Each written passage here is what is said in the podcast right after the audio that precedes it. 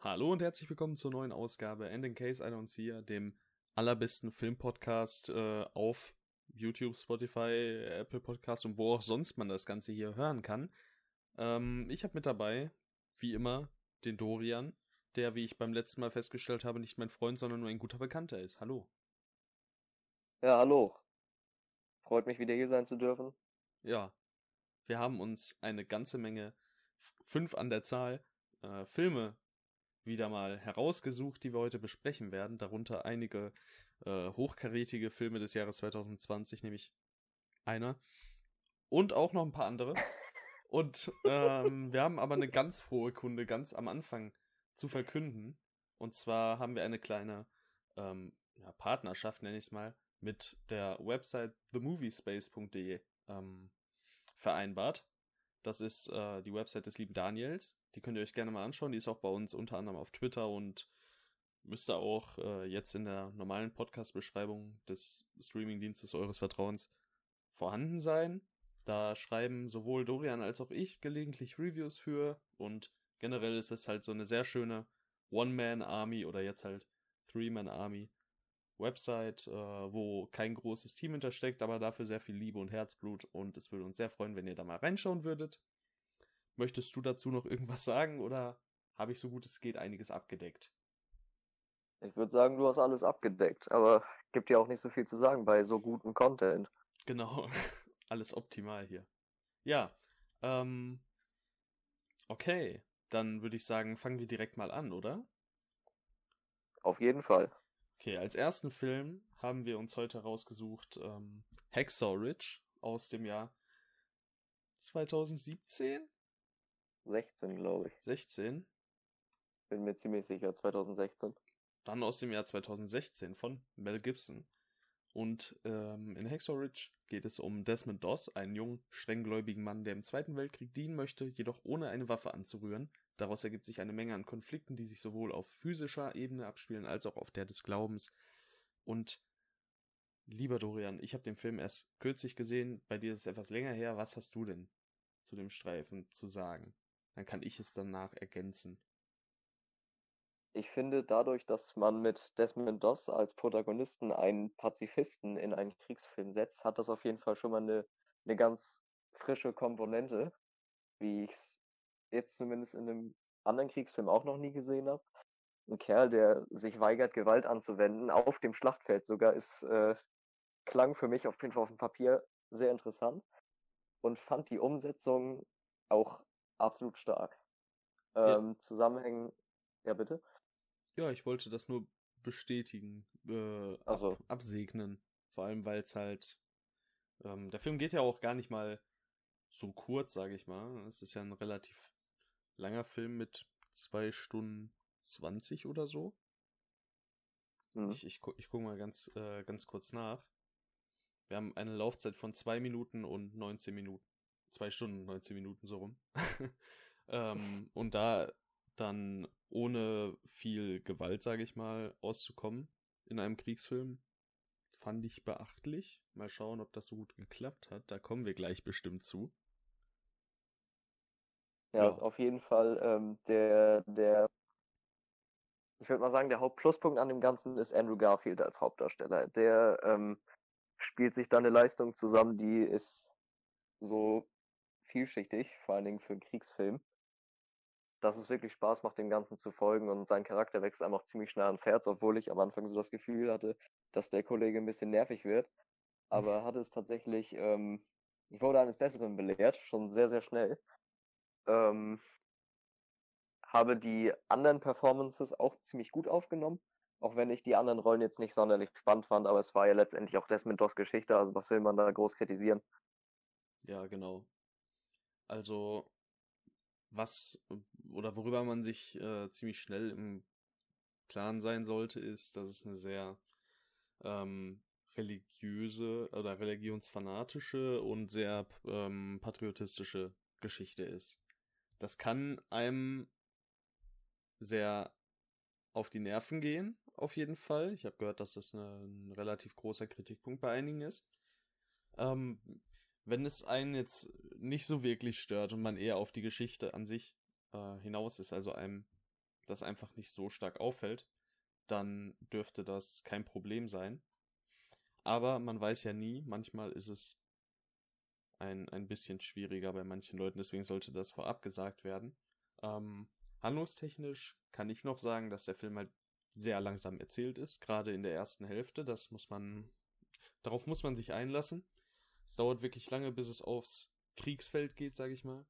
Und wenn man jetzt nur das sehen möchte, dann hm, weiß ich nicht, ob das unbedingt ein Film für so jemanden ist. Ich muss auch sagen, ich habe jetzt nicht so viele andere Kriegsfilme gesehen.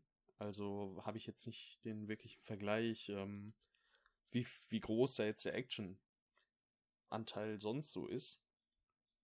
Aber, also mir hat es auf jeden Fall genügt, vor allem weil halt die Action ähm, ja nicht so, also halt eben sehr, sehr böse inszeniert ist. Also das, das Gefühl von Krieg wird auf jeden Fall sehr gut rübergebracht und das äh, ist wahrscheinlich auch einer meiner größten Pluspunkte an diesem Film, dass einmal wirklich wieder richtig deutlich wird, wie schlimm so ein Krieg sein muss.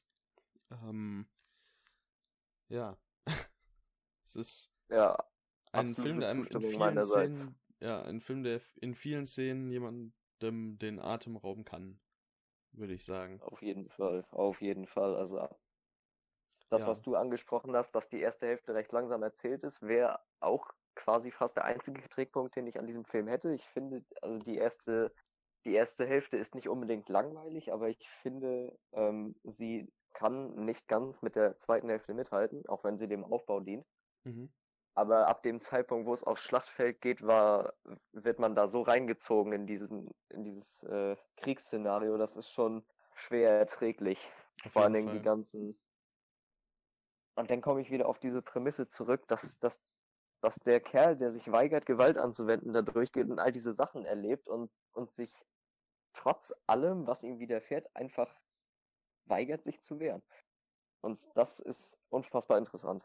Ja, es gab eine Szene, ich denke mal, das kann ich jetzt so hier erwähnen, weil es ähm, storytechnisch nicht relevant ist, wo sich äh, Desmond Doss schlafen legt und einen Albtraum hat und das nach scheinbar wirklich sehr kurzer Zeit, ähm, nachdem er halt eingeschlafen ist. Und das war auch eine äh, der Szenen, die mir so ganz nachhaltig im Kopf hängen geblieben ist. Ich weiß nicht, ob du dich jetzt noch dran erinnerst. Ähm, Tatsächlich gerade gar nicht. Ja. Ja, okay, dann also ich möchte jetzt nicht alles davon vorwegnehmen, ich wollte nur dieses äh, Szenario quasi einmal erläutern. Ähm, auf jeden Fall ist es ein ziemlich fieser Traum und der keine Ahnung, der, der hat mich richtig erschüttert. So. Also er hat mich wirklich richtig mitgenommen, weil ich einfach äh, so mit diesem Charakter quasi mitgefiebert habe, mit der Figur des Desmond Doss und Andrew Garfields wirklich sehr, sehr starker schauspielerischer Darbietung. Ähm, ja, dass, dass mich sowas halt einfach wirklich, äh, ja, in den Bann ziehen konnte.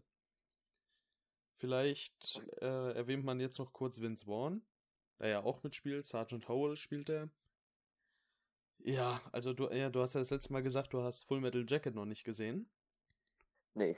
Ähm, leider nicht.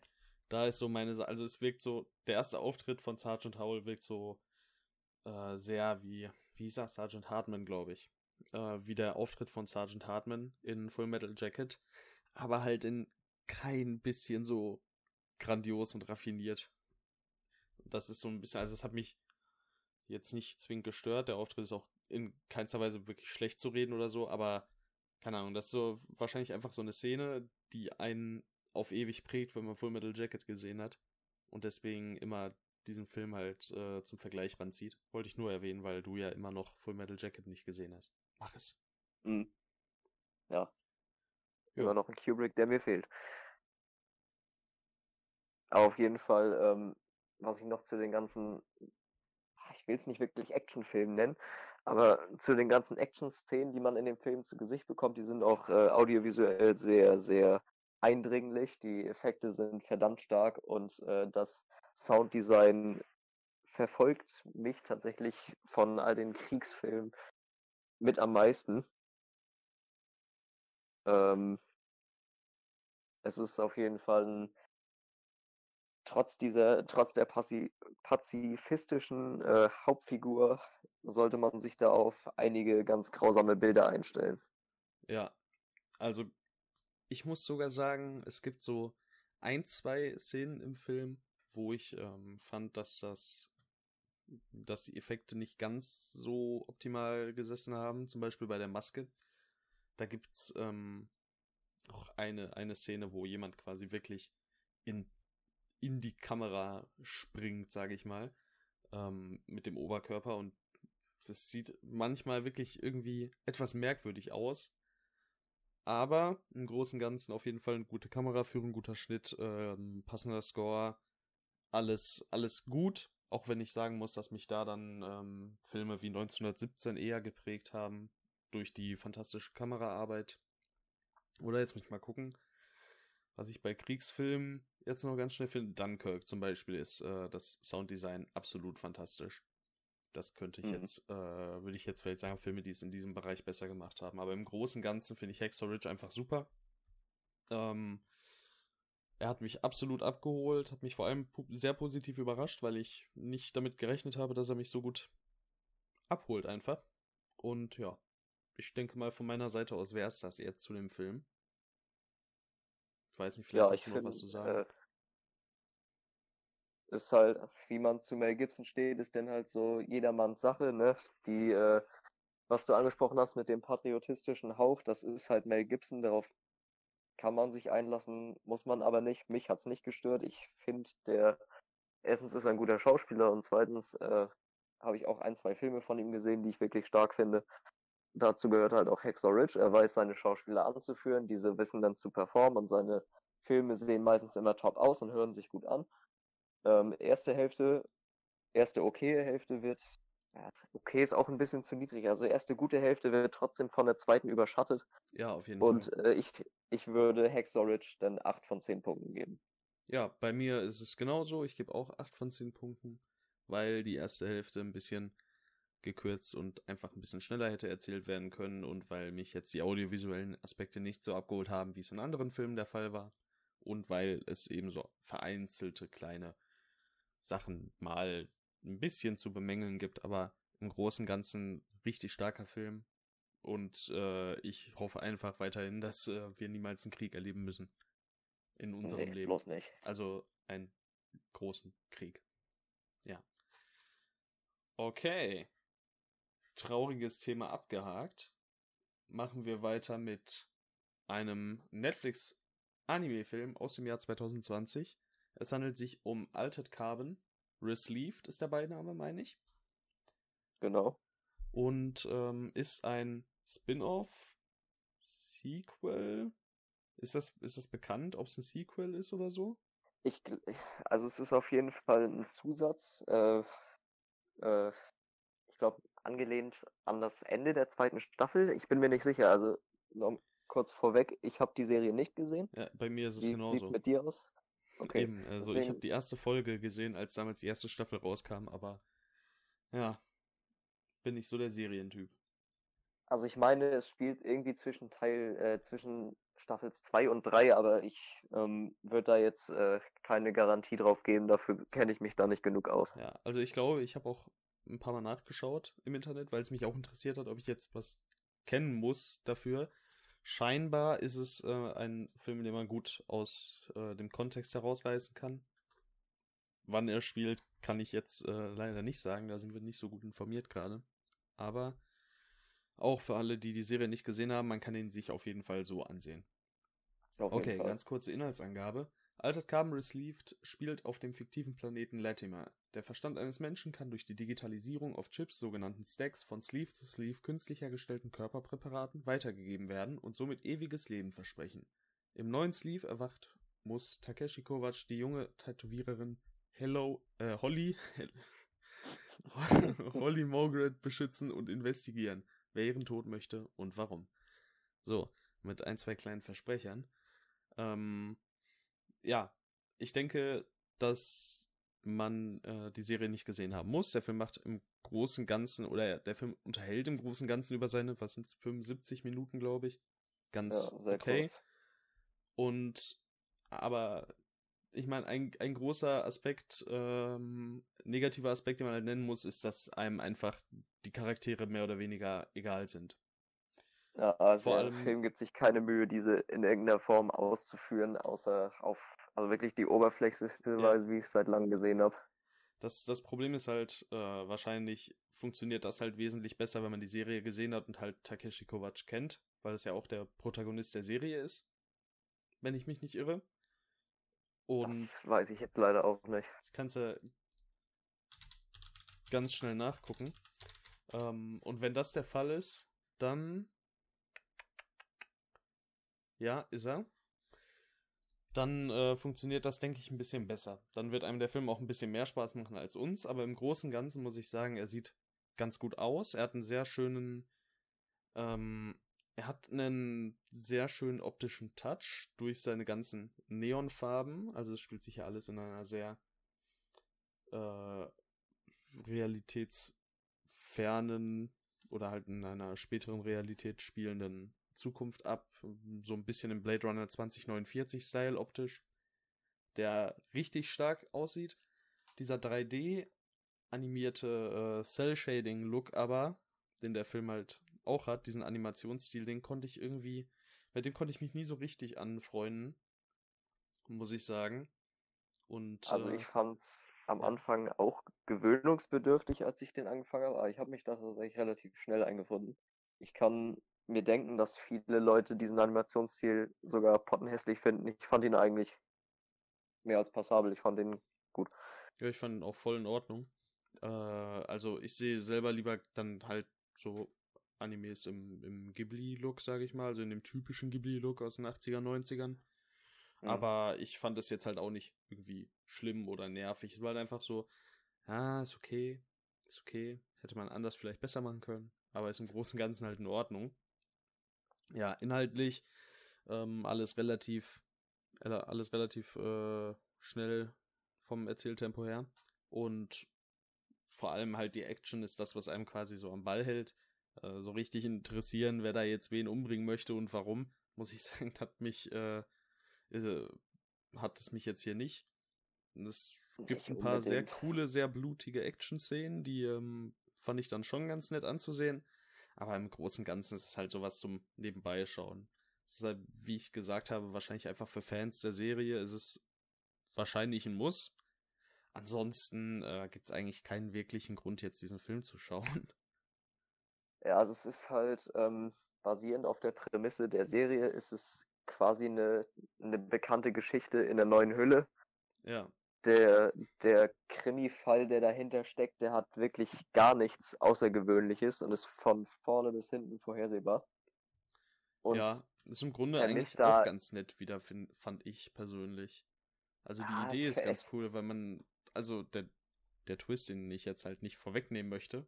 Ich meine, ich habe. Ja, das, es gibt eine Wendung in dem Film, die hat mich ein bisschen beeindruckt in dem Sinne, aber das rettet natürlich nicht den kompletten Film. Ich ja, schätze mal, du meinst die, die ich meine. Ja, vor allem. Oder ich meine die, die du meinst. Das ist jetzt genau. gesagt. Sie spielt halt vor allem, finde ich, sehr gut äh, mit den Möglichkeiten, die halt diese Zukunft äh, mit sich bringt. Also, dass man quasi ewiges Leben hat und irgendwie ja, halt verschiedene Wege auch zur Manipulation findet.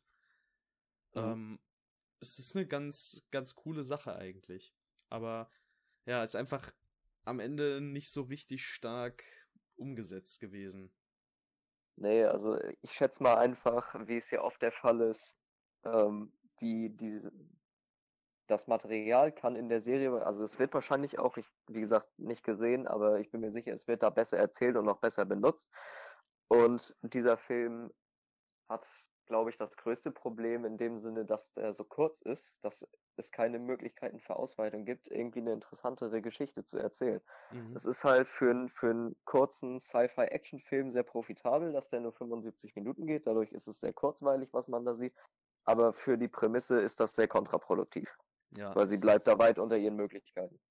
Auf jeden Fall. Ich meine, ich weiß jetzt auch nicht, genug über die Serie, muss ich halt auch einfach dazu sagen, um hier wirklich einen, äh, eine, eine Sehempfehlung oder halt eher nicht auszusprechen. Ich denke mal, ich habe das glaube ich auch irgendwo auf Letterbox, da könnt ihr uns übrigens auch äh, folgen. um mal ganz dreist eine Werbung hier einzustreuen. Ähm, ich hab, da habe ich auch mit jemandem gesprochen, der die Serie geschaut hat. Ich meine, wenn man die Serie geschaut hat, dann, ich meine, es sind 75 Minuten, guckst dir an. Wenn nicht, dann äh, musst du es nicht machen. Wenn dich das vielleicht vom Konzept interessiert und dir der Anime gefällt, dann hast du wahrscheinlich noch eine gute Serie gefunden, die dir vielleicht gefallen könnte. Ansonsten, ja, mach's halt nicht. Es ist jetzt kein Must-See, es ist äh, kein bahnbrechender Animationsfilm, mit dem sich jetzt Netflix äh, hier rühmen kann. Es ist einfach solide und halt vor allem für Fans der Serie, schätze ich mal.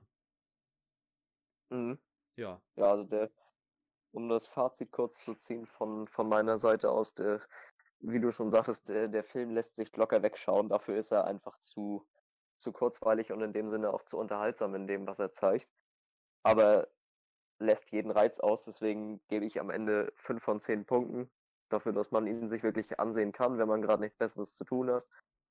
Aber es auch echt nicht muss. Vorheben, was wir noch nicht erwähnt haben, kann ich noch, dass äh, der Voicecast einen guten Job macht. Hast du ihn Aber- auf Deutsch oder in OV gesehen? Nee, ich habe ihn in OV gesehen. Na, ich habe ihn auf Deutsch gesehen. Und wie waren die da so? Ähm, ich kann dir sagen, dass im Deutschen auch die Synchronstimme von ähm, Anthony Mackie, der die Hauptrolle in der zweiten Staffel spielt, die Rolle von Takeshi Ja. Kovacs übernommen hat. Und das, muss ich sagen, fand ich sehr gewöhnungsbedürftig. Ja, das passt nicht so ganz auf den Typen, den man da vor sich hat, ne? Genau, also vor allem auch in diesem anderen Körper. Ich meine, man hätte einfach locker eine andere Stimme nehmen können. Und dann hat man halt Ja. diese, diese Stimme, wo man halt wirklich direkt Anthony Mackie äh, vor Augen hat. Ich kann, jetzt auch gar nicht, ich kann jetzt auch gar nicht sagen, ähm, wer, die, wer die Synchronstimme von Anthony Mackie ist oder woher man den noch kennt. Äh, Also ich kenne den, Ja. ich kenne den noch von einem Schauspieler, dessen Name mir gerade leider komplett entfallen ist. Ist ja ich glaube Dominic, Dominic Cooper, Cooper, Ich kann mal ganz der schnell, hat die. ganz schnell hier nachgucken. Ähm, äh, unter anderem steht hier jetzt äh, John Boyega von den Star Wars Filmen, den neuen. Also daher könnte man die Stimme noch kennen. Ja, stimmt, stimmt, ich erinnere mich. Ja, und dann, keine Ahnung, also man hat schon so eine, ich sag's jetzt halt einfach, einfach mal, wie es ist, man hat halt jemand Dunkelhäutigen vor Augen und da passt halt dann dieser asiatische, weißhaarige Takeshi Kovac überhaupt nicht ins Bild. Ähm, ja, man gewöhnt sich nach einer Zeit dran, aber ich meine, man hat da jetzt äh, keine Meisterleistung, was ähm, die Synchronisation angeht, geleistet auf jeden Fall. Vor allen Dingen sieht der Kerl so aus, als wäre der 2,80 Meter groß und stimmt, breit. Crazy, auf jeden Fall. ja, also auch von mir noch ganz schnell, äh, von mir gibt's 5,5 Punkte. Ich habe halt einfach im Grunde, bis auf dass es eine zu simple Story ist und sich hier halt nicht viel Mühe für Charaktere gegeben wurde, nichts an diesem Film auszusetzen. Deswegen irgendwie hat sich falsch angefühlt, mehr zu geben. Also drei Sterne fände ich jetzt irgendwie schon unfair. Aber keine Ahnung, weniger als zweieinhalb oder starke zweieinhalb fand ich dann irgendwie auch nicht so gerecht. Ich weiß nicht, ich werde den Film wahrscheinlich in zwei, drei Wochen vergessen haben, aber ja, weiß nicht. Ist, äh, Im Grunde ist er egal. Im Grunde ist er egal. Ja, es, es gibt genauso wenig Positives wie Negatives da hervorzuheben. Das ist Ja. schwierig. Er ist halt einfach wirklich, ich denke mal, purer Fanservice. So, Ja, hier guckt euch das noch an, das ist auch von da. So für. Nichtkenner wie uns ist es halt, es sind äh, Aspekte im Film, die gleichen sich halt aus und so kommt es einfach auf, auf ganz glattes Mittelmaß. Genau. Ja, okay. Also dann können wir Altered Carbon auch schon direkt äh, abschließen und kommen weiter zum nächsten 2020er Netflix-Film. Ähm, dabei handelt es sich um Lost Girls. Nach dem Verschwinden ihrer Tochter Shannon und der Feststellung, dass die vorurteilhafte Polizei sich ihrem Wiederfinden nicht annehmen wird, entschließt sich Murray Gilbert dazu, auf eigene Faust Ermittlungen anzustellen. Nachdem sie mehrere Details aufdeckt, die auf einen Serienkiller schließen lassen, will sie nicht nur sich selbst, sondern anderen Angehörigen vermisster Mädchen Gewissheit verschaffen. Ich würde sagen, jetzt fängst du mal wieder an. Ich habe bei Altered Carbon Ja. angefangen, oder? Ich glaube. Hast, hast du ja. Ja, dann machen wir es jetzt wieder so. Ja, Lost Girls ähm, ist basierend auf realen Ereignissen um den sogenannten Long Island Killer äh, veröffentlicht worden unter dem Schutz von Netflix, also nicht der Schutz, aber Netflix hat halt äh, die Rechte dafür übernommen. Sie benutzen eine, eine reale Krimi-Geschichte mit einer zweifach Oscar-nominierten äh, Dokumentationsregisseurin, wenn ich mich nicht irre, ähm, um eine fiktive Krimi-Geschichte daraus zu machen. Und da stellte sich für mich direkt am Anfang die erste Frage, wäre es denn nicht besser gewesen, wenn man alle Fakten zusammennimmt, die man hat und dieser Regisseurin das gibt, was sie sonst auch am besten macht? Und habe mit dieser Frage quasi die ganze Zeit diesen Film verfolgt. Und am Ende ist mir halt aufgefallen, dass die Geschichte richtig erzählenswert und relevant ist in seiner Darstellung, aber als Krimi so austauschbar und langweilig, dass ich echt im Zwiespalt war, wie ich denn zu diesem ganzen Film jetzt stehen soll. Also Amy Ryan ist stark in der Hauptrolle, wie auch sämtliche andere äh, Nebendarsteller, die man da findet. Es ist gut geschauspielert. Aber es ist prinzipiell eine Geschichte, wie man sie schon oft gesehen hat in diesem Genre und zudem noch jegliches Tempo liegen lässt. Und deswegen finde ich es zurückführend auf die äh, auf den Like-Gedanken, den ich während des Films hatte, glaube ich, tatsächlich, dass es besser gewesen wäre, daraus eine richtige Dokumentation zu machen, als einen fiktiven Krimi mit einem dokumentarischen Touch. Ja, so ein True Crime Stuff, äh, damit hat sich ja Netflix schon öfter auseinandergesetzt. Ähm, ich muss hier halt ganz ehrlich sagen, natürlich ist es eine Story, die man sich äh, oder derer man sich bewusst sein sollte. Und es gibt ja auch genügend andere Filme, die ähm, dieses Thema der ähm, ich sag mal, naja, Polizeigewalt ist der falsche Ausdruck, ähm, die sich damit beschäftigen, wie die Polizei manchmal Opfer vernachlässigt, oder Opfer gewisser Klassen oder ja, Berufe genau, ethischer Herkunft, was auch immer. Ähm, aber also in dem Sinne ist das ja schon mal nichts Neues. Und wenn man dann quasi so einen Zodiac Wannabe kreiert, wo man halt einfach ich meine, es ist eine True Crime Story. Ich meine, ich wusste jetzt zum Beispiel auch, was abgeht, deswegen sage ich jetzt einfach mal so, es, es wurde ja ähm, nie ein Täter gefunden. Und man hat irgendwie keinen richtigen Punkt in diesem Film, auf den man hinarbeitet. Die Story plätschert so vor sich her. Und dann hat man auch noch nur 95 Minuten, was ja im Grunde ähm, dann gut sein sollte, dass man hier was Kurzweiliges hat. Aber man hat einfach nichts Spannendes an diesem Film. Man, man hat nie irgendwie den Gedanken, okay, da, da könnte jetzt äh, wirklich was gehen. Man hat nie irgendwie Hoffnung oder für, für irgendwelche Charaktere. Man entwickelt keine richtigen Sympathien. Bis auf einer ganz guten Darstellung von Amy Ryan ist hier auch nichts äh, schauspielerisch sonderlich erwähnenswert. Man hat zum Beispiel Thomas Mackenzie, die da so auch im Film war, scheinbar. Habe ich dann nachdem ich den Film gesehen habe, auch mal mitbekommen. Ähm, das ist einfach für mich persönlich so ein langweiliger, austauschbarer Film geworden, der am Ende dann halt noch seine, seine ähm, provisorischen True Crime äh, Überschriften einsträubt, die es halt geben muss in solchen Filmen. Und halt dann, dann so wirklich die äh, einzigen Gänsehautmomente her hervorruft, in mir persönlich. Ich weiß jetzt nicht, ob du da so spannend dabei warst im Film. Also bei mir war es nicht wirklich nicht der Fall. Ja. Also ich finde, dieser Film ist als Charakterdrama sehr effektiv, aber als Krimi sterbenslangweilig. Ja, ich fand ihn nicht mal als Charakterdrama interessant oder effektiv. Echt nicht? Nee, Schade. Mich, mich konnte einfach die, diese äh, Figur der, jetzt muss ich mal, Mary Gilbert überhaupt nicht äh, abholen ich meine, es ist so ein, so ein bisschen auf Selbstjustiz getrimmt und es gibt ein paar, also nicht getrimmt, es ist halt Selbstjustiz so im späteren Verlauf. Ähm, und es gibt ein paar Momente, die sind ganz, ganz cool gemacht, ganz cool inszeniert und der Film hat halt auch seine Punkte, ähm, die er anspricht. Aber hier hätte man halt wirklich einfach, äh, wie du schon sagtest, eine True Crime Doku draus machen sollen. Wenn überhaupt. Ja. Mhm ist ja auch so ein Film, da, da, da kann ich halt auch nicht viel zu sagen. Ich meine, es gibt jetzt auch in Kameraarbeit nee, und Ton nicht wirklich viel Erwähnenswertes. Hier ist einfach, es ist wieder so, es ist so egal am Ende. Man hat den Film gesehen, dann, dann ist vorbei.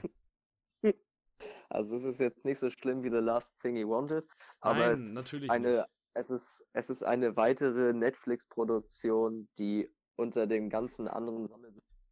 Oh, warte mal, warte mal, warte mal. Du bist gerade abge abgehakt. Ich höre dich gerade nicht. Ah, mal gucken, ob wir, ob wir das jetzt hier schnell hinkriegen oder ob ich gleich was schneiden muss. Ja, es tut mir leid. Ich weiß nicht, was da jetzt passiert ist. Ja, ist nicht schlimm. Es geht einfach weiter. Haben, Ja. Wo haben wir aufgehört? Weißt du es noch? Wo wir stehen geblieben ich, ich sind? War grad dabei, ich war gerade dabei, sagen zu wollen, dass Lost Girls wie viele andere Netflix-Produktionen einfach unter der Masse verschwinden wird. Auf jeden Fall, ja. Dann, da, da hast du es gesagt. ähm, ein, ich kann dem absolut zustimmen. Der Film ist mir wirklich, um es jetzt äh, auf ganz aggressiv gut Deutsch zu sagen, am Arsch vorbeigegangen. Und ja, ich weiß nicht, irgendwie, ich meine, der Film hat mir bis auf die äh, schauspielerische Leistung von Amy Ryan nichts äh, geboten. Hm. Das Best, äh, also der Rest war bestenfalls mittelmäßig. Vielleicht mal ganz nett. Aber, naja. Ich meine, wenn man auf diese Art Film steht, dann kann man da vielleicht eine ganz gute Zeit mit haben, aber ich meine, da gibt's einfach im Genre so viele Vertreter, die das besser machen, wie eben zum Beispiel ein Zodiac, der einfach viel Allerdings. lohnenswerter ist, sich anzuschauen. Und das, obwohl er doppelt so lang ist. Ja, es ist wahr. Obwohl, na, drei Stunden geht der auch nicht, oder? Hm, Aber 2 Stunden 40 oder so. Also Zodiac ist auf jeden Fall ziemlich lang. Ab, fand ich 157 Minuten, ja, das ist ja Ja. eine Stunde länger. Das ist eine Stunde länger. Dafür ist er aber auch eine Stunde besser. So in etwa. Wenn es dafür irgendwelche sagen, Maßeinheiten ist, gibt. er ist vielleicht sogar, er ist vielleicht sogar 2 Stunden 40 besser als Lost ja, Girls. er, ist, er ist 2 Stunden 40 besser, machen wir uns nichts vor. Und er ist mit Jake. Gyllenhaal, also Oh, hm. da hat man Jakey. Okay. ist einfach, man merkt ja, man- ich meine, wenn wir jetzt schon auf solche, auf solche Gespräche hier quasi äh, überschweifen, was, was sollen wir dann noch zu Lost Girls sagen? Wollen wir nicht einfach Ja. weitergehen? Also hast du, hast du eine Punktebewertung für Ich den hab- Film? Ich habe eine Punktebewertung, aber ich kann sie dir aus dem Kopf nicht sagen. Ich, ich guck kurz Okay. nach, einen Moment. Oh nein, Ja, währenddessen fahre ich schon mal fort. Ich werde da wahrscheinlich ein bisschen gnädiger, gnädiger sein als Tim. Ich gebe Lost Girls am Ende 6 von 10 Punkten, weil ich finde, dass äh, der Drama-Aspekt des Filmes bei mir total angekommen ist. Die Hauptfigur hat mich äh, sehr mitgerissen und die Darstellung der, der Polizei in diesem Film und wie sie sich äh, durch vorurteilhaftes halt Verhalten hier zeigt, ist ähm, auch gelungen. Aber dieser Film ist als äh, Krimi, muss man leider einfach sagen, so langweilig, wie äh, es die schlechtesten Krimis sind und deswegen kommt er auf eine relativ mäßige Bewertung am Ende.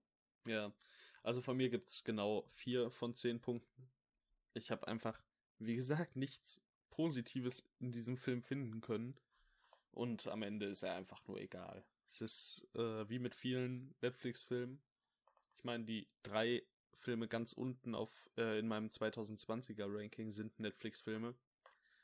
Und ähm, ja, The Last Thing You Wanted, Horse Girl und Lost Girls. Haben wir alle übrigens in unserem Podcast besprochen. Wer da ähm, zum Beispiel Horse Girl oder The Last Thing He Wanted noch nicht in unserem Podcast besprochen gehört hat, der kann sich natürlich auch vorherige Ausgaben immer gerne anhören. Ja, Oh Mann, ey. okay. Kommen wir von, Die Meister der Überleitung. die, ja, kommen wir von einem nicht ganz so guten Netflix Original zu einem dann doch ganz guten Netflix Original, nämlich all die verdammt perfekten Tage. Da werde ich euch auch ganz schnell die Inhaltsangabe vorlesen. Ähm, in All the Bright Places, so der englische Titel, finden die von Schicksalsschlägen gezeichneten Teenager Violet Markey und Theodore Finch durch ein, Schulprojekt, durch ein Schulprojekt zusammen und entwickeln eine Bindung, in der sich sowohl unverkennbare Höhen wie auch niederschmetternde Abgründe auftun. Für mich war das äh, der erste Film dieses Jahres, der mir wirklich gefallen hat.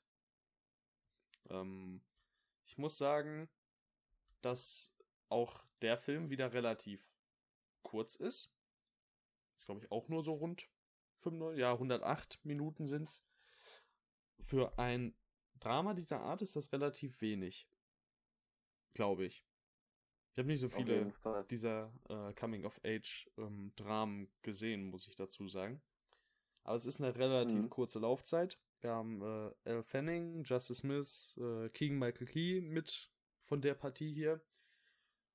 Und es geht, wie eben schon vorgelesen, eben um zwei Teenager, die zueinander finden, die beide so ihre psychischen äh, Probleme haben und die äh, durch ihre Beziehung ein wenig, ja, vielleicht vergessen sie ein wenig freier werden in ihrem Leben. Und ich ähm, muss wirklich sagen, dass mir der Film über ganz weite Strecken wirklich sehr gut gefallen hat, sehr charismatische Figuren ähm, eben bietet, gutes Schauspiel, ähm, einen relativ hohen Unterhaltungswert, also der hat auch seine komödiantischen Aspekte, die auf jeden Fall funktionieren. Und er hat seine dramatischen Aspekte, die funktionieren, die auch vielleicht manchmal vom Timing her nicht optimal sind, dafür aber am Ende doch relativ äh, wirksam. Und mir hat einfach All the Bright Places wirklich gut gefallen. Mhm, also ich ähm, fand, also ich mag diesen Film sehr. Und deswegen äh, kann ich gleich schon mal vorwegnehmen, finde ich es sehr schade, dass ich dem Film am Ende nicht mehr Punkte geben konnte, weil es gibt für mich da ein ganz großes Manko, das du indirekt auch schon angesprochen hast. Du meinst nämlich, der Film ist für ein Drama relativ kurz. Und ich finde, diese Geschichte ist nicht auserzählt. Ähm, am Ende geht alles plötzlich so schnell, dass es so überhastet wirkt vom Storytelling her. Für so ein Thema hätte ich es besser gefunden, dass man sich noch viel mehr Zeit nimmt.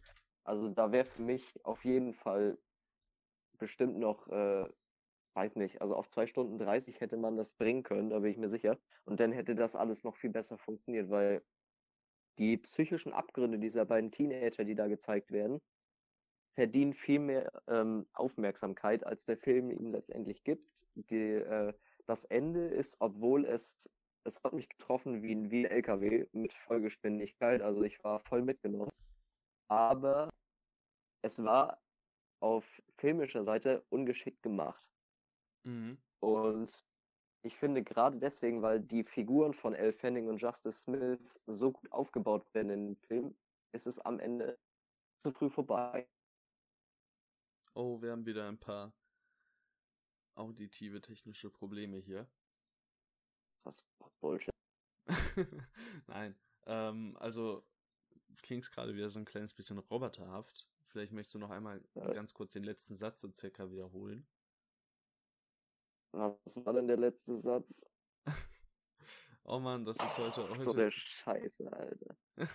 heute ist es alles nicht so äh, vom Glück gezeichnet. Nee, aber es klingt so, nee, als würde wieder. Es, es klingt so, als würde wieder alles in Ordnung sein.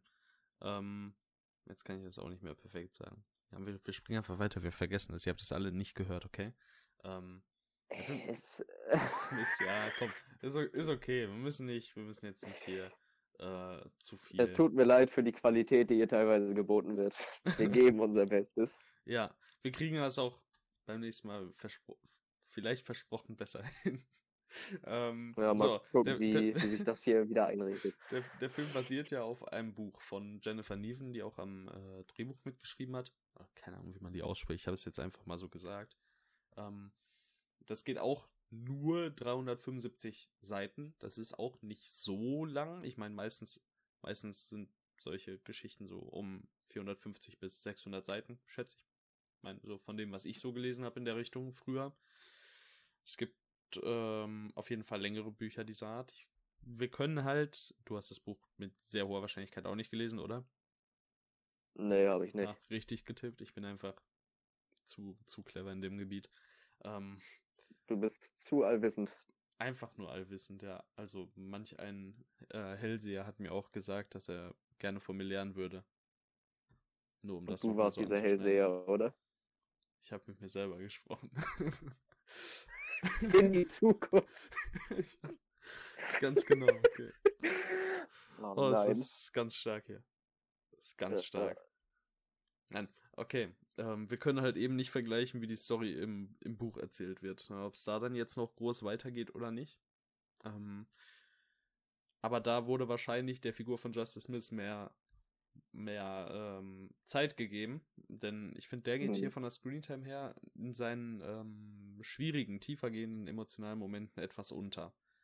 Ja, das ist der große Knackpunkt. Genau. Und trotzdem muss man sagen, überzeugt der Film einfach durch seine charismatischen Figuren, durch das wirklich gute Schauspiel. Ich meine, der reißt jetzt auch audiovisuell keine Bäume aus, auf gar keinen Fall. Ne? Es gibt ein paar ganz nette Collagen, auf die man halt auch in Filmen dieser Art so kennt, halt diese typischen Feel-Good-Collagen. Ähm, es heißt Collage, oder? Montage. Jetzt war ich hier wieder bei den Bildern. Ich meinte Montagen. Ähm, und es ist einfach im Großen und Ganzen jetzt nichts Weltbewegendes, aber es ist einfach eine wirklich schöne Geschichte, die ihre schönen Charaktere hat, die einen mitnimmt und mich einfach wirklich positiv überrascht hat. Einzig, dass der Film halt etwas zu kurz ist und dass der Figur von Justice Smith, nämlich äh, Theodore Finch, nicht genügend Zeit gewidmet wurde, fand ich jetzt so, ja, dass äh, die Bewertung ein wenig eindämmt. Ja, also ich denke mal, wir sehen das eigentlich relativ ähnlich alles hier. Es ist quasi identisch, ja. Genau.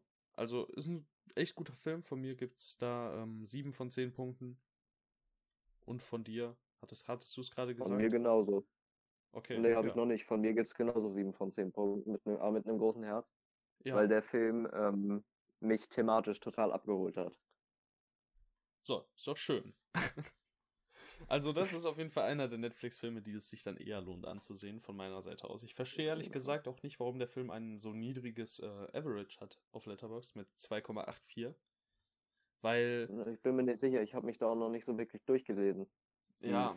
Zu solchen Bewertungen kommt. Also, einige ähm, Personen kritisieren halt auch eben dieses. Äh, nee, das ich, ich glaube, dafür kennen wir uns mit dieser, äh, mit diesen Krankheitsbildern nicht gut genug aus, um da jetzt Kritik nee. zu äußern. Ich habe jetzt auch keine Lust, Reviews zu übersetzen hier. Ähm, da soll sich jeder ein eigenes Bild machen. Mir persönlich ging es jetzt weniger um das Krankheitsbild als solches, ähm, sondern eher darum, wie die Geschichte auf mich jetzt gewirkt hat. Ob sie dem Buch treu ist, das können vielleicht, falls jemand von unseren Zuhörern äh, das Buch gelesen hat, könnt, äh, könnt ihr ja gerne mit uns auf ähm, Twitter darüber diskutieren oder uns aufklären. Und ansonsten würde ich sagen, gehen wir einfach zum letzten Film über, oder? Ja, würde ich sagen. Und da darfst du jetzt wieder das erste, äh, das etwas länger, etwas länger ähm, den Film besprechen. Und ich weiß, du bist schon ganz, ganz wild drauf. In ja, The Invisible Man. heiß drauf. Oh, jetzt habe ich, jetzt habe ich dich unterbrochen. Es tut mir leid. Ich hatte eigentlich nicht groß vor auszuführen. okay. Dann äh, lese ich ganz schnell, lese ich mal ganz schnell die Inhaltsangabe. Boah, das ist echt keine so gute ja, Ausgabe heute. Ey, oh, ist das schlimm. nächstes, mal, nächstes Mal ist besser. Versprochen. Versprochen. Okay, okay. In The Invisible Man flüchtet die verstörte Cecilia Cass aus dem Anwesen ihres gewalttätigen Liebhabers Adrian, woraufhin er sich kurzerhand das Leben nimmt. Erschüttert und erleichtert zugleich glaubt Cecilia endlich ein neues Kapitel ihres Lebens beginnen zu können, bis sie von einer Figur verfolgt wird und terrorisiert wird. Die nie, da, du hast da einen Punkt, ja, okay, okay, bis sie von einer Figur verfolgt und terrorisiert wird, die niemand sehen kann. Je weniger ihre Geschichte Glauben unter ihren Mitmenschen findet und je mehr sich die Zwischenfälle häufen, desto weniger kann auch sie bald zwischen Einbildung und Wirklichkeit unterscheiden.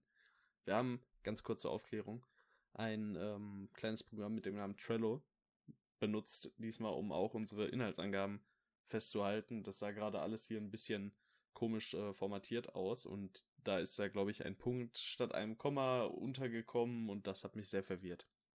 Okay. Kann eine sein, ich mache nie Fehler.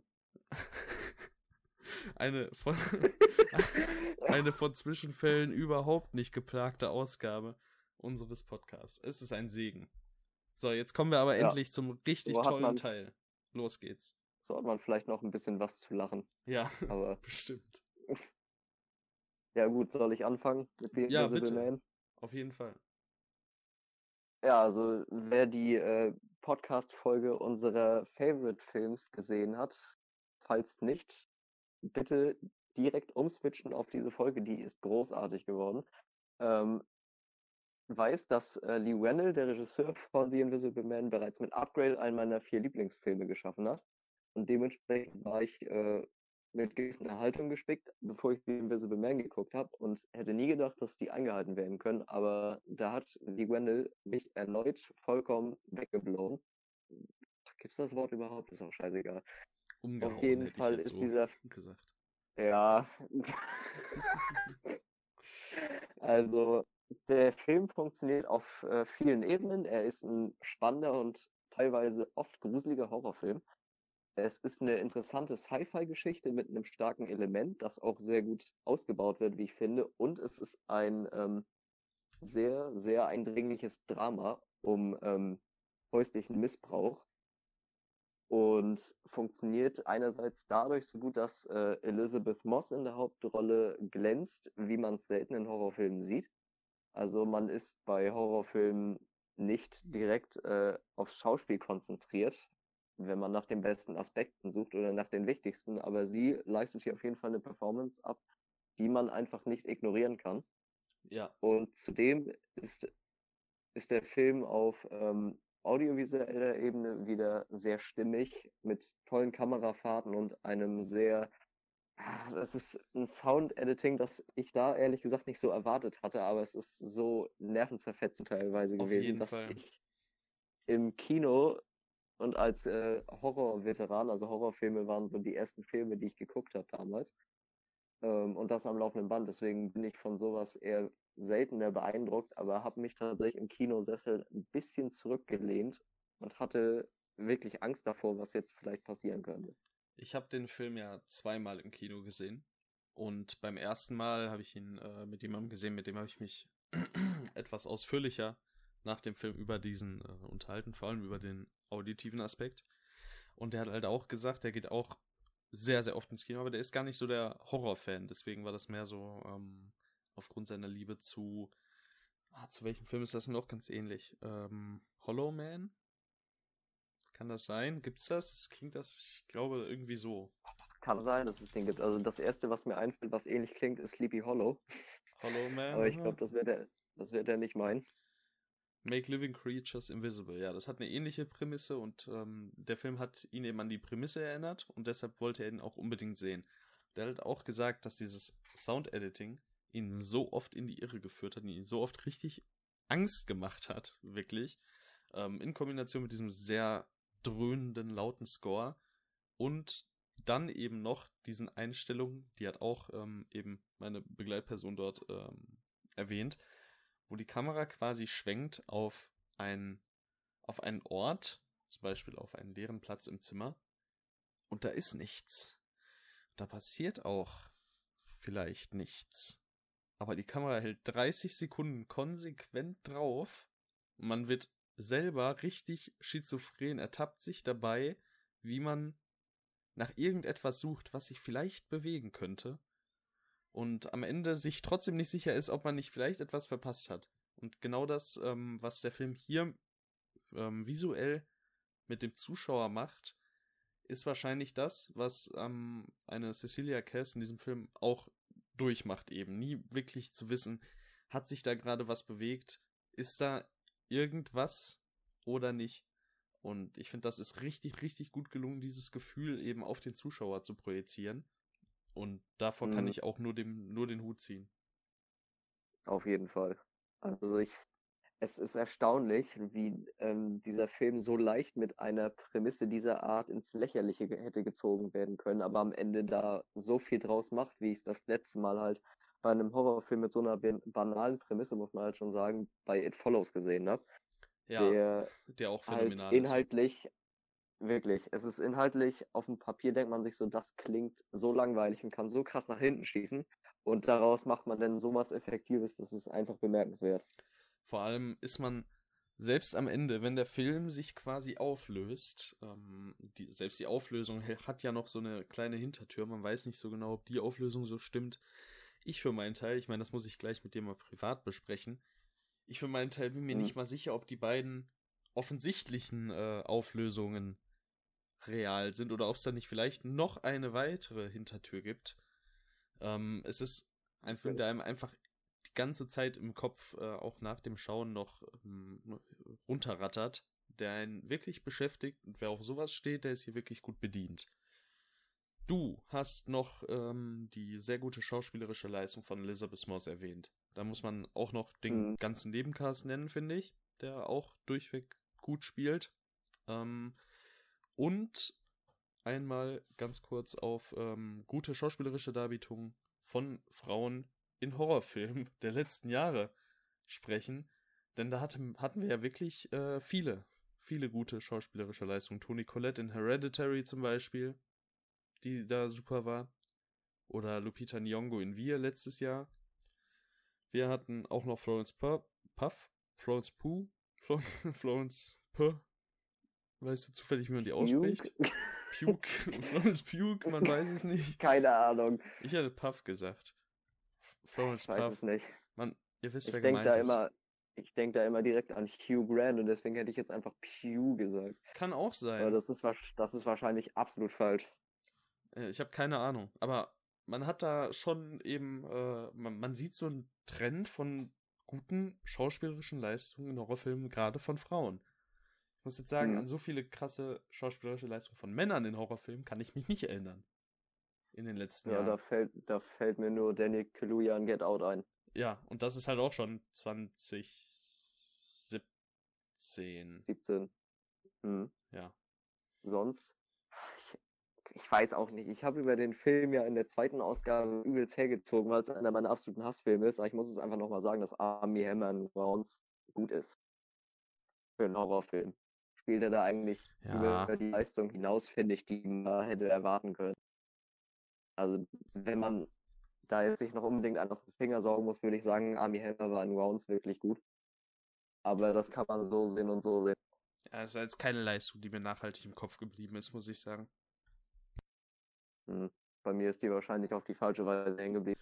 Ach, äh, jetzt muss ich ganz kurz dann doch nochmal dazwischen grätschen. Ähm, Robert Pattinson und Willem Dafoe, sofern man The Lighthouse als Horrorfilm bezeichnet, äh, sind absolut phänomenal und stehen über quasi allem, was schauspielerisch in den letzten fünf Jahren gezeigt wurde. Habe ich leider auch In diesem gesehen. Genre. Ja, den musst du dir unbedingt anschauen. Gerade schauspielerisch ist das ein absoluter Segen. Ich ähm, wollte auch letztens erst ins Kino dafür, dann wurden ja die ganzen Kinos zwangsmäßig geschlossen. Deswegen ja, das, fiel das leider ins Wasser. Das ist ja maximal bitter. Da hatte ich mich sehr drauf gefreut. Aber dann muss ich wohl auf den DVD-Release warten. Ja, der ist ja auch schon bald. Ist ja nach vorne verlegt worden. Echt? Ja. Ah ja. The Lighthouse. Also ich werde den auf jeden Fall, also sehen werde ich den auf jeden Fall noch. Ich meine, der kommt schon im April. Oh Mensch. Das ist der falsche Lighthouse. Man muss aufpassen, es gibt zwei. Äh, den anderen habe ich schon. Was? Ich Quatsch. hatte vor einiger Zeit den, den Film aufgrund des Covers beim Saturn gekauft, weil mich das Cover so angesprochen hat. Also es ist die gleiche Geschichte. Ja. Ähm, aber dieser Film war so krass langweilig. oh, Und sogar, dann habe ich gehört, habe ich. Ja, bitte. er ist, er ist ab, ab übermorgen auf äh, Prime Video zu kaufen. Der Leuchtturm. Oh Mensch. Okay, jetzt fahr, fahr fort, tut mir leid. Ja, alles gut. Also, ähm, als ich dann gehört habe, dass Robert Eggers, der Regisseur von The Witch, den ich ja äußerst stark fand, äh, den, das gleiche Material nochmal verfilmt, dann habe ich mir gedacht, oha, wird das was? Aber der Film kam ja so krass gut an. Ja, Damit ist, hätte ich nie gerechnet. Er ist wirklich richtig stark. Ich glaube, er wird dir auch richtig gut gefallen. Also er hat auch so seine paar sehr eigen, eigenartigen Elemente. Aber ich glaube, das wird dir, äh, das wird dir genau, genau gefallen. So. Ich bin mir ziemlich sicher. Ja, gut Wissen zu. Was? Was? Ich finde, wir kommen erstmal wieder zu The Invisible Man zurück. Ja, auf jeden Fall. Schauspiel, äh, top, grandioser Film. So. Alles klar. Hätten wir das auch abgehakt. Ja. Ja, also ich hätte auch, glaube ich, nichts mehr dem Ganzen hinzuzufügen, was wir gesagt haben. Den psychologischen Zerfall von äh, dem Charakter äh, Cecilia Kess kauft man äh, sowohl der Figur vom Drehbuch her als auch dem Schauspiel von Elizabeth Moss total ab. Mhm. Der Horrorfilm ist stimmig, das Sci-Fi-Element ist interessant und ähm, ich gebe dem Film tatsächlich äh, die volle Punktzahl mit 10 von 10, weil der mich so umgehauen hat und für mich auf jeden Fall schon den Titel des Jahres bisher in Anspruch genommen hat. Ähm, ich hoffe, noch viel, viel mehr von Mr. Wendell zu sehen. Dieser Regisseur ist auf jeden Fall ein, ein starker Lichtblick, wie ich finde. Ja, wir hatten es ja auch gesagt, als nächstes soll ja wohl ähm, ein Escape from New York ähm, Remake kommen von ihm. Da bin ich auch sehr ja. gespannt drauf. Ja, Ja, ich auch. ähm, ich kann mich quasi allem anschließen, was der Dorian uns gesagt hat. Von mir gibt's 8,5, ganz starke 8,5 ähm, Punkte. Mit wirklich, also beim nächsten Mal bin ich mir ziemlich sicher, kommt er auf die 9. Er ist wirklich, wirklich klasse. Ich würde ihn auch jedem empfehlen, den anzusehen. Es gibt ihn auch schon auf Amazon zu leihen für eine zugegebenermaßen recht happige äh, Summe von 17,99 Euro. Aber dafür ähm, ist der Film ja auch eben erst in den Kinos gelaufen. Das muss man dazu sagen. Also durch die ganze, man kommt nicht drum herum, durch die ganze Corona-Sache ähm, haben wir ihn jetzt schon auf ähm, Amazon Prime zu leihen. Das äh, ist auf jeden Fall nicht schlecht. Wer ihn im Kino verpasst hat und ihn sich gerne ansehen würde und dann halt eben dieses Geld bezahlen mag, der, dem sei das auf jeden Fall geraten. Man macht nichts falsch mit dem Auf Film. jeden Fall. Der ist sein Geld wert. Ja, Zumindest äh, äh, bürgen wir dafür. ja, klar. Also wenn euch der nicht gefallen hat, wir geben euch euer Geld nicht zurück, aber oh Gott, es ist so, ist so wir haben es versucht Ja, wir und werden uns danach wahrscheinlich nie wieder anhören. Nee. Okay. Es war heute eine sehr schwierige Folge. Es war technisch Ähm, durchwachsen. Technisch sehr durchwachsen, hat viele Löcher reingerissen. Und auch einfach, äh, müssen zugeben, dass das Kino hat uns einen kleinen Strich durch die Rechnung gemacht. Es wären ein, zwei interessante äh, Gespräche vielleicht sonst noch zustande gekommen. Aber ja, man, man nimmt, was man kriegen kann. Wir werden jetzt auf jeden Fall uns wieder eine kleine, ähm, vielleicht etwas besser zu besprechende Auswahl heraussuchen für den nächsten Podcast, damit der hoffentlich etwas, ähm, etwas länger wieder läuft, dass man dann ein bisschen besser in den Redefluss kommt. Ich meine, wir hatten jetzt zugegebenermaßen halt zwei Filme mit Lost Girls und Altered Carbon, die relativ, also wirklich schnell abzuhaken waren, zu denen man nicht viel sagen konnte. Ich glaube, das ist für einen Podcast nicht ganz so produktiv. Vielleicht können die uns dahingehend ähm, auch nochmal einfach Rückmeldungen geben. Auf zum Beispiel Twitter. Würden wir uns sehr darüber freuen. Und dann werden wir sehen, ob wir uns nochmal wiedersehen. Ich hoffe doch. Ich würde mich an der Stelle verabschieden. Ja, auch ich äh, nochmal vielen Dank fürs Zuhören. Wie immer hat trotz gegebener Schwierigkeiten wieder sehr viel Spaß gemacht. Und ich hoffe auch, euch beim nächsten Mal wieder zu hören. Jo, na dann, bis dann. Ciao. Ciao, ciao.